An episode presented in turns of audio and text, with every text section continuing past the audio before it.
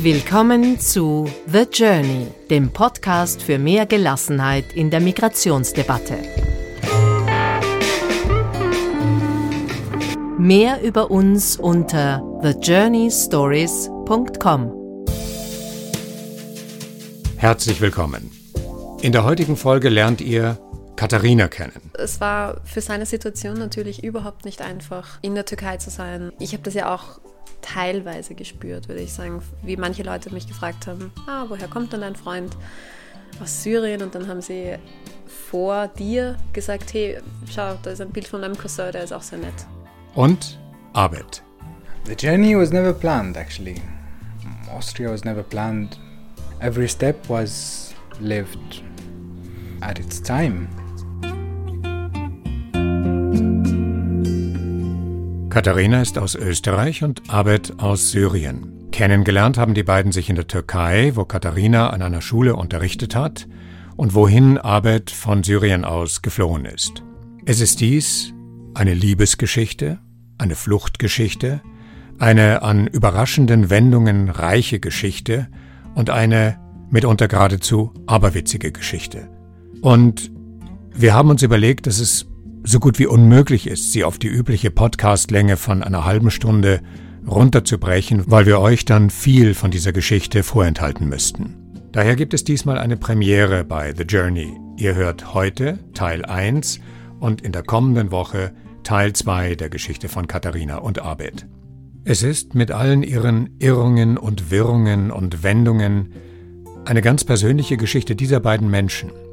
Und andererseits ist sie exemplarisch dafür, was es bedeutet, zwischen nirgendwo und irgendwo unterwegs zu sein, keine Ahnung zu haben, was als nächstes passiert und trotzdem einen gemeinsamen Weg zu gehen. Sie beginnt in Wien im 8. Wiener Gemeindebezirk, in einem dieser großzügigen Hinterhöfe hinter vielbefahrenen Straßen, wo man durch ein Tor hineingeht und dann wie in einer Kleinstadt mitten in der Großstadt ist, Arbeit hat uns durch die Wohnung geführt und wir sind rausgegangen auf den Balkon und er hat uns erzählt, dass es dort sehr ruhig und friedlich ist. Eigentlich eher ein bisschen zu ruhig und zu friedlich. Viele Pensionisten, wenig junge Leute, aber eine gute Nachbarschaft. Und jetzt geht's los mit unserem Gespräch und es beginnt mit einem Rückblick auf diesen Ausblick.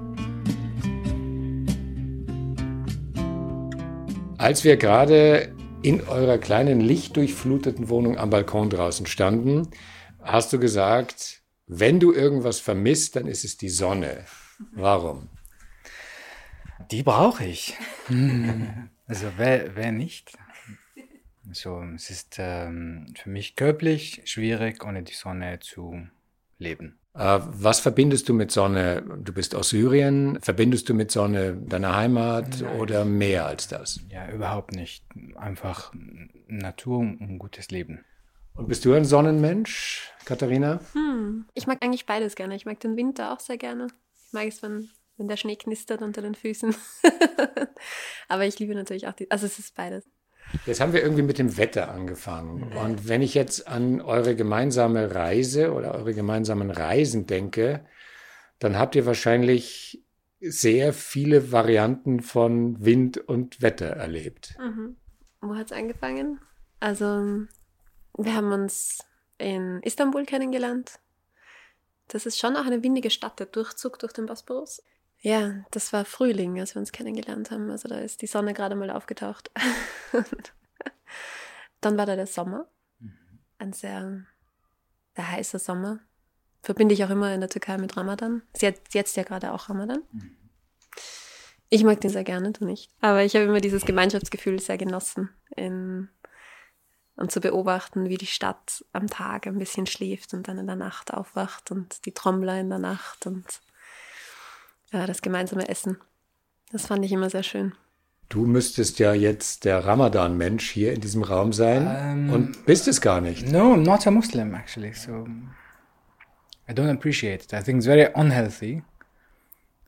And yeah i mean it's really healthy to fast but not to drink water is not healthy and i'm not a believer anyway so mm-hmm. yeah i was not uh, really religious but i believed as everybody else did and then i found different perspectives i was an atheist for a long time and then i was a buddhist for a long time and yeah no, I'm just not religious.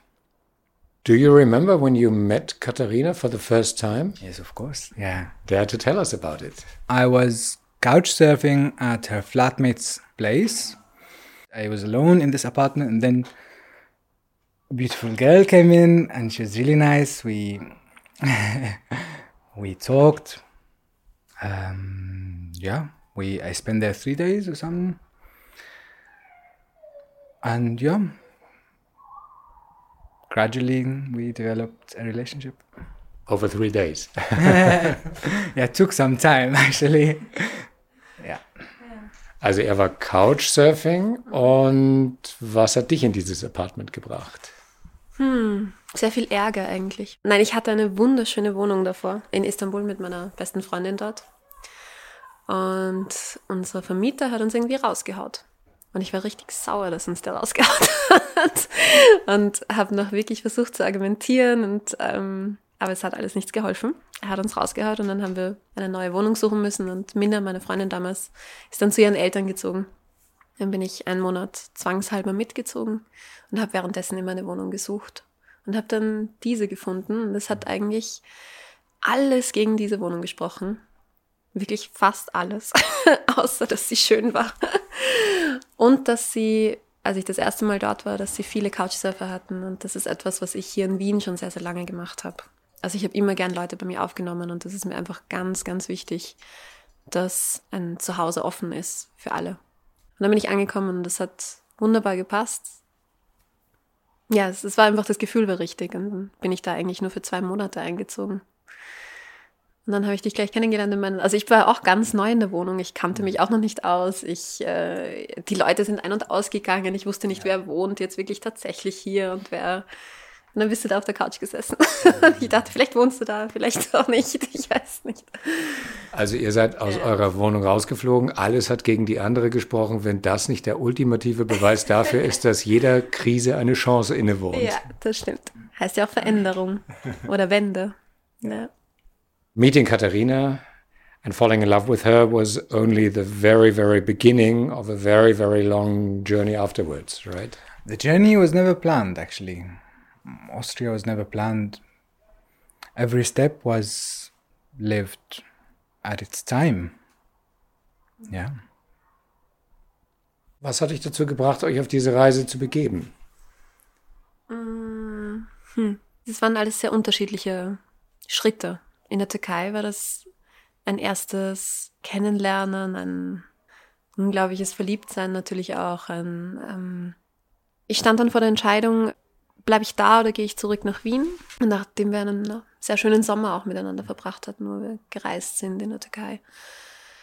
Ich habe mich dann damals recht pragmatisch entschieden und habe gemeint, nein, ich muss mein Studium fertig machen, ich werde zurückgehen, habe mir damals aber dann keine Wohnung in Wien genommen, sondern bin zu meiner Mutter gezogen und war dann eigentlich alle Monate danach wieder in Istanbul. Das ist das Einzige, was ich so ein bisschen bereue, ist, dass ich mich damals nicht entscheiden konnte, dort zu bleiben. Ja. Genau. my passport expired in Turkey, so I needed to uh, make a decision to know what I should do. So yeah, I decided to come as a refugee to Europe. So you were a kind of what underground person in Turkey when you met Katarina? Yeah, I was couch surfing the whole time actually, moving from one couch to another the kind of idea that is associated with that kind of couch surfing is constant fear of getting caught. No, no, no. I had no fear of getting caught at all. The Turkish police, because they know about the situation. I mean, back then, I don't know about nowadays or how it developed, but when we lived there, when they checked you, they just said, oh, okay, you're Syrian. They didn't do anything against them, but they also didn't do anything for them. I wasn't allowed to get any kind of documents, but I still didn't if you would have registered in Turkey, they would have moved you to a refugee camp mhm. to the to the borders of, of Syria. Wie habt ihr euch über Wasser gehalten gemeinsam? Also ich habe ja damals noch gearbeitet in einer türkischen Schule und du hast bei einem Freund auf einer Insel gelebt. Also mhm.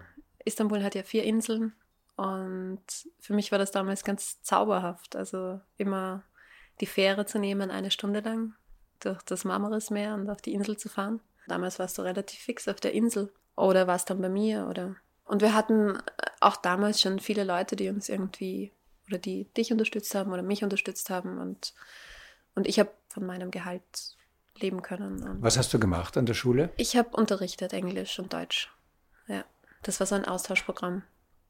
Also eigentlich war es so eine Mischung zwischen, du hast einen Job und durch den wurdest du bezahlt und gleichzeitig war es so eine Art Bohemia-artige Existenz, oder? Ja, kann man so sagen, ja. Ja, ich habe Istanbul immer sehr vermisst eigentlich. ich, ja. I really hated Istanbul. I hated Turkey. I, it was a really bad experience. It was a decision I regretted the whole time. Being Syrian was a lower class.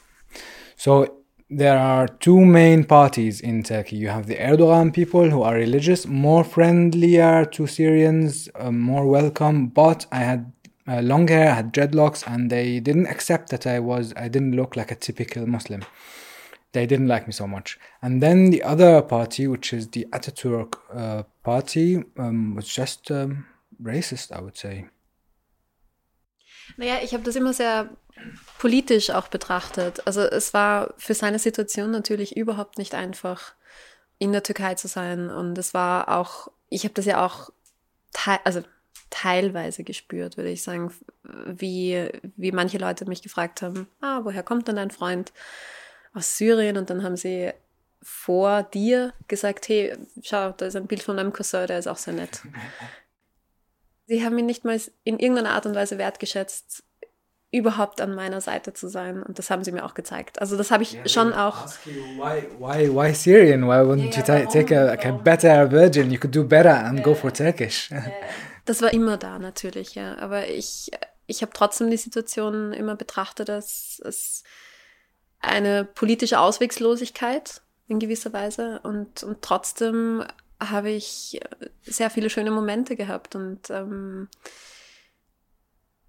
ja, und ich, glaube, für mich ist es, ich, ich bin auch mit einem ganz anderen Hintergrund nach Istanbul gekommen. Also für mich war es, ich muss, ich muss raus aus Wien, ich äh, muss, brauche eine neue Perspektive, ich, ich muss etwas Neues sehen und etwas Neues erleben. Und es war ein sehr befreiender Akt. Und für dich war es genau das Gegenteil. Also für dich war es ein, ein sehr zwingender Akt. Und das, das, sind die, das sind die Gegenteile. Aber trotzdem hat man sich da treffen können in dem und ein gemeinsames haben können, was abseits dieser Beweggründe steht. Aber irgendwann konnte die Entscheidung, Istanbul den Rücken zu kehren, nicht länger aufgeschoben werden. Nein, konnte es nicht mehr. Also es, es war eigentlich immer klar, dass auch für mich, also die Türkei ist deutlich konservativer geworden. Es war politisch immer schwieriger. Die Gezi-Proteste waren. Also es war, es war schon so, dass ich mir auch gedacht habe, da kann ich langfristig mich nicht entfalten. Also das, das wäre auch von meiner Seite, also ganz abgesehen von, von meinem Leben mit, mit meinem Partner sozusagen, war auch für mich, wäre auch für mich die Entscheidung dann schlussendlich gewesen, nein, da möchte ich eigentlich, das möchte ich eigentlich nicht. So the decision was to cross the seas uh, towards Greece. I took a refugee boat to Greece. It was a horrible experience. But I made it to Greece, and uh, and she was there. She was welcoming me. She said, "Welcome to Europe." it was really nice to see her on a on a Greek island after a horrible experience. She was. It was awesome. Yeah, because Katarina took a flight and you took a boat. Exactly. Yeah. Was there a moment while you crossed the sea when you thought, for some reason, because you used the word horrible, that you wouldn't make it? Yeah, of course. Uh, the boat caught fire three times. Yeah, it was um, a near death experience. It was um, really bad. And then the sea police, the sea sea police, are they called sea police? The sea police came and said, "Yeah, you're too many people. You're 70 people on a small boat. We have to send you back." And then I said, "No, I'm not coming back." So I jumped into the water and I swam to the first island that I saw. I didn't know if it was inhabited or not. There was a mountain, um, like a valley, and, two hills. I went to the left mountain, looked around, and there was nothing. And I thought, oh, nah, there's nobody living here. And then I went down and went back on the other side of the um, on the other hill, and I saw lights. So I decided to um, to sleep there. And next day, I realized that yeah, I was um, I was on a on Simi on an inhabited island, very small. Spent two nights there, and one night, two nights, can't remember. And then I went to we went to Athens together. Simi is a little island just inhabited by a few, what, fishers, farmers? I don't know how many people live there, but um, it's a it's a small island, relatively small island, compared to Rhodos, which is the biggest, right next to it. Yeah. This is a moment that made me shiver listening to you. You jumped off the boat and swam towards the island. Does that mean you were close enough for it to be not too risky, or were you so desperate that however far it would have been away, you would have yeah. swam? I'm not, I'm not a swimmer, actually. I hate swimming. I'm, not, I'm a really bad swimmer. But I didn't want to be sent back to Turkey because once I tried to go from Turkey to Bulgaria and they um, they caught me on the border. They shot at me. They were they beat me up. They were shooting bullets. And then I went back to Turkey with a, a great feeling of despair and disappointment and then I felt, oh, the, the, the same experience would be repeated. So no, I'm I'm gonna I'm gonna go for it. I'm gonna swim. And I don't remember how long I swam. I think uh, half an hour. I had a goal, and that was my life. That was that was it. I wouldn't go back. You really, you really took a risk, right? Yeah, yeah. Uh, it was worth it, I think. Ja. Yeah, because we're talking about it now, right? Ja, exactly. Yeah. We're here. I made it. Was waren deine Gefühle, als du diese Geschichte von ihm erfahren hast? Hm. Naja, als ich die Geschichte gehört habe, war ich mittendrin. Also da habe ich gar nicht so viel darüber nachdenken können. Da wusste ich schon den Ausgang der Geschichte. Was mich mehr beschäftigt hat, waren eigentlich die Tage davor, die Tage in dem Hotel in Marmaris. wow. Ähm, also wir haben eigentlich fast täglich telefoniert, ein paar Mal. Ähm, du hast mich, weil irgendwie ging, hat es jederzeit losgehen können. Das war ein Hotel, wo, wo alle Menschen, die ähm, dieses Boot oder die Boote nehmen wollten, untergekommen sind. Man wusste, oder das hast du mir damals erzählt, ja, man wusste, du gehst in dieses Hotel, du wartest dort, bis du abgeholt wirst, sie nehmen dann die nächsten 15 Leute, dann fährst du irgendwann in der Nacht, dann hast du gesagt, du bist mit einem Bus gefahren in der Nacht, ihr habt die Lichter ausmachen müssen, ihr musstet euch ducken, ihr seid zu irgendeinem Strand gefahren und seid da in ein Boot eingestiegen. Und da ist unser Kontakt dann abgebrochen. Also dieses, so jetzt geht's los. Jetzt, jetzt steige ich gleich ein. I really couldn't. We were 70 people, and I couldn't believe that that was the boat. It was so small, and I thought, yeah, maybe they're taking us to a bigger boat. This is not possible. It's a 10 people boat. But that was it, actually. We were stuffed together, actually, like pickles. And then the boat caught fire. So we had to stop it, and luckily we had two um, car mechanics who tried to fix it somehow. And they moved it a little bit further and then it caught fire again and again. And it was um, daytime, of course, and the Greek police, after 10 hours or something, um, they saw us and they didn't know what to do with us. What happened to your fellow travelers? They all survived? this I'm not sure about because I heard the next day that one woman who also she was an older lady who jumped in and swam to uh, the island. She they said she slept and didn't wake up because of a heart attack, but I'm not sure if it was true or not. Mhm. Ich bin ja in Rhodos gelandet und ah, es war alles sehr surreal. Also es war allein das, den Flieger nehmen von Wien nach Rhodos. Es waren, ich glaube, was war es denn, Oktober, oder? Mhm. Ja. Ähm, es waren ganz viele Leute, die noch auf Urlaub gefahren sind und es war eine sehr heitere Stimmung und ich war pff, meine Gedanken sind explodiert, also ich konnte da gar nicht. Und ein älteres Ehepaar wollte dann mit mir die ganzen Sightseeing-Punkte in Rodos besprechen und ich kannte mich überhaupt nicht aus, mich hat Rodos nicht interessiert. und die sind neben mir gesessen. oh. Ja, und ähm, ich bin dann angekommen und habe dann auch wieder einen Couchsurfer gefunden, bei dem ich geschlafen habe. Das war eine Nacht. Das war ein Italiener. Und das war auch eine eigenartige Situation. Ich wusste ihm dann auch gar nicht, soll ich ihm das jetzt erzählen oder nicht? Oder soll ich ihm einfach sagen, dass ich auf Urlaub da bin? Der war ein Sänger in einem Hotel. er hat mich dann am Abend in dieses Hotel mitgenommen, weil er einen Auftritt hatte. Und ich bin am Abend da gesessen und mir gedacht, boah, wo bist du? Was, wie wirst du den Abend verbringen? Ich sitze hier in diesem riesen Hotel mit hunderttausend Touristen, die alle zu irgendwelchen Liedern schunkeln. Das, ist, das war alles sehr surreal, wirklich. Und ich habe dann gleich in der Früh das nächste Boot genommen. Das war an dem Abend eben nicht mehr möglich, deswegen musste ich auch übernachten. I was not far away, but in a totally different reality. Yeah. Really close though. Und es war klar, dass ich natürlich nicht in der Türkei mit ihm diesen Schritt gehe, sondern ihn dann erst in Europa treffe. I saw her in Semi. She, she was running towards me and she said, Welcome to Europe. And I thought, Oh, yeah, I'm, I am in Europe actually. It's really close to Turkey, but this is Europe already. That was nice. We took a boat the next, uh, the, the following night to Athens. And we didn't know anybody in Athens. We found a couchsurfing host for the first two nights. Yeah, couchsurfing has been a big part of our journey for sure. Yeah. And then after three nights, um, we met a friend of a friend of a friend. Ja, die Geschichte ist schon nochmal besonders. Also, die möchte ich hervorheben, glaube ich.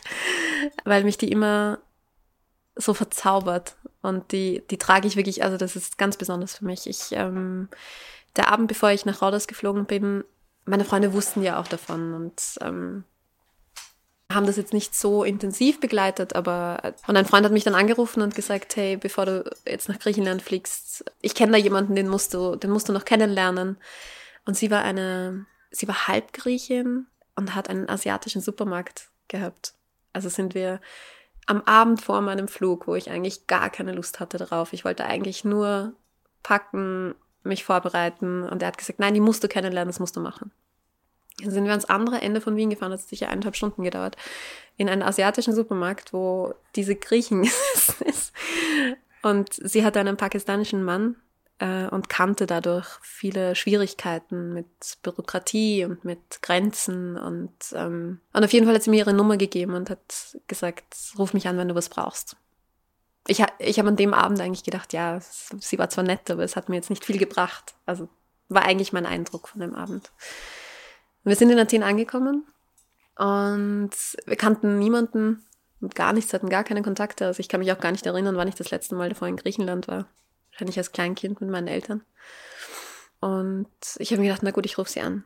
Und sie hat dann gesagt, ja, ähm, ja, du bist in Athen, ich bin leider aus Thessaloniki, ich kenne niemanden in Athen.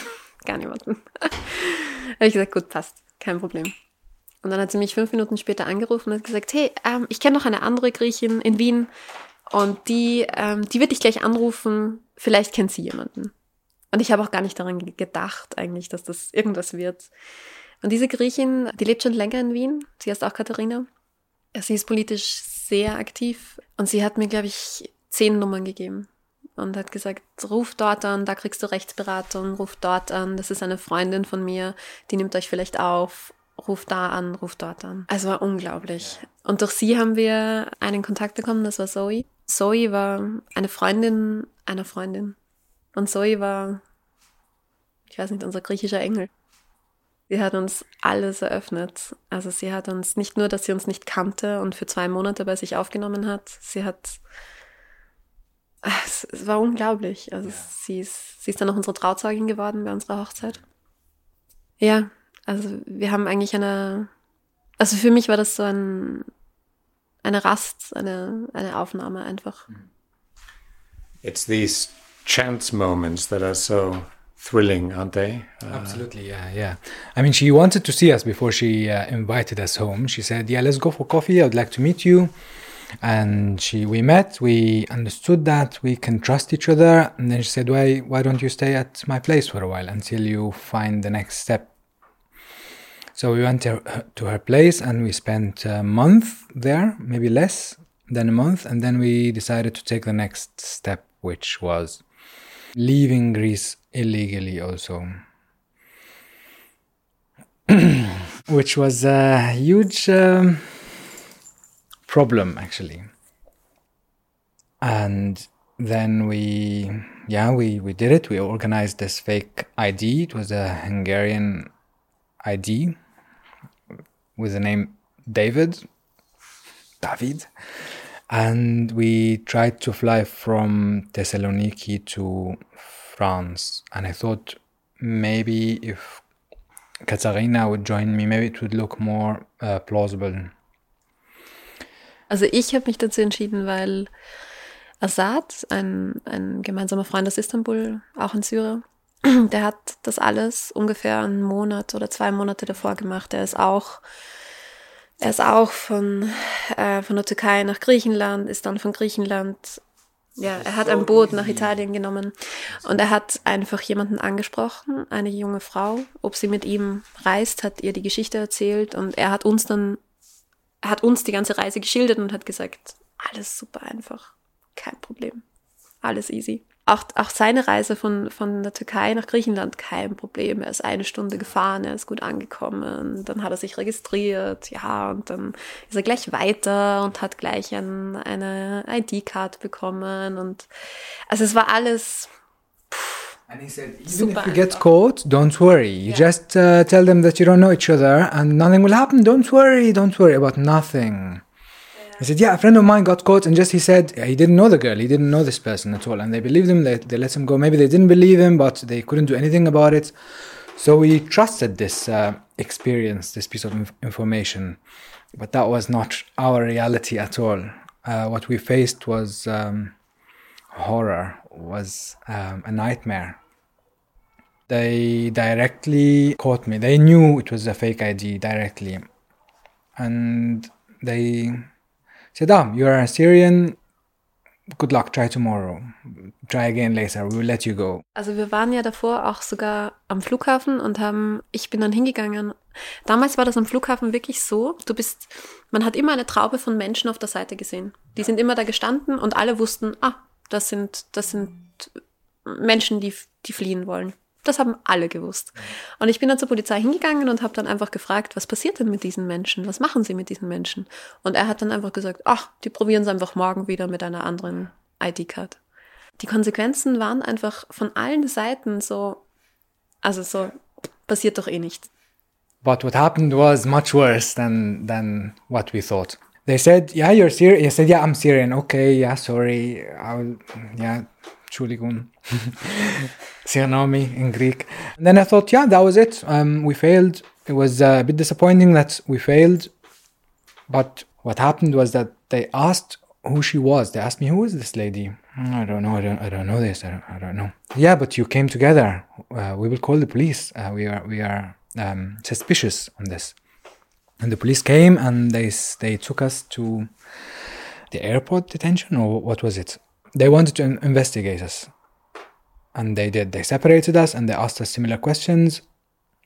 And we i lied. I said um, i don't know this person. I just met her in the train in the train from athens to thessaloniki. I i lied to her. I, she doesn't know that i'm syrian. Wir waren ein bisschen vorbereitet darauf. Also weil wir uns gesagt haben, okay, die Geschichte ist dann einfach, wir haben uns im Zug nach Thessaloniki kennengelernt. Ja, wir waren nicht vorher gemeinsam in Athen, aber wir haben uns im Zug kennengelernt. Also das war irgendwie so die vage Geschichte. Yeah, we didn't do aber, very well. We didn't prepare ourselves very well, apparently because he didn't believe us. And I remember that he asked me, look, my friend, I will ask you one last time. Tell me the truth. What is the truth? And I still regret until this day, or maybe I don't regret because I never trusted him actually. He had this tattoo of, of a uh, big cross and he looked like a racist. He was super aggressive and he threatened me to send me back to Syria. How could I trust him really? He was just scaring me. He was not honest and I maybe I couldn't feel that I could tell him, look, she's my fiance and we're in love. I would like to live close to her. I would like to be safe close to her. So I didn't tell him this. I uh, I said, yeah, I don't know her. I kept lying to him and he accused her of being my smuggler, which was much bigger than we could understand. We didn't understand the magnitude of this accusation. Of course, they detained us. We called many friends and lawyers, and then the lawyer next day came to us and said, "Look, you're Syrian. You have no problem, but you, you, Katarina, as a as an Austrian um, citizen accused of smuggling, which is a criminal accusation, you could be you could spend 50, up to 15 years in prison. And I remember your face; you just turned red. I had never, still haven't seen you seen your face so red. You just collapsed in tears, and then we understood the magnitude of the accusation. You are in deep trouble, actually, Katarina Uff, heavy.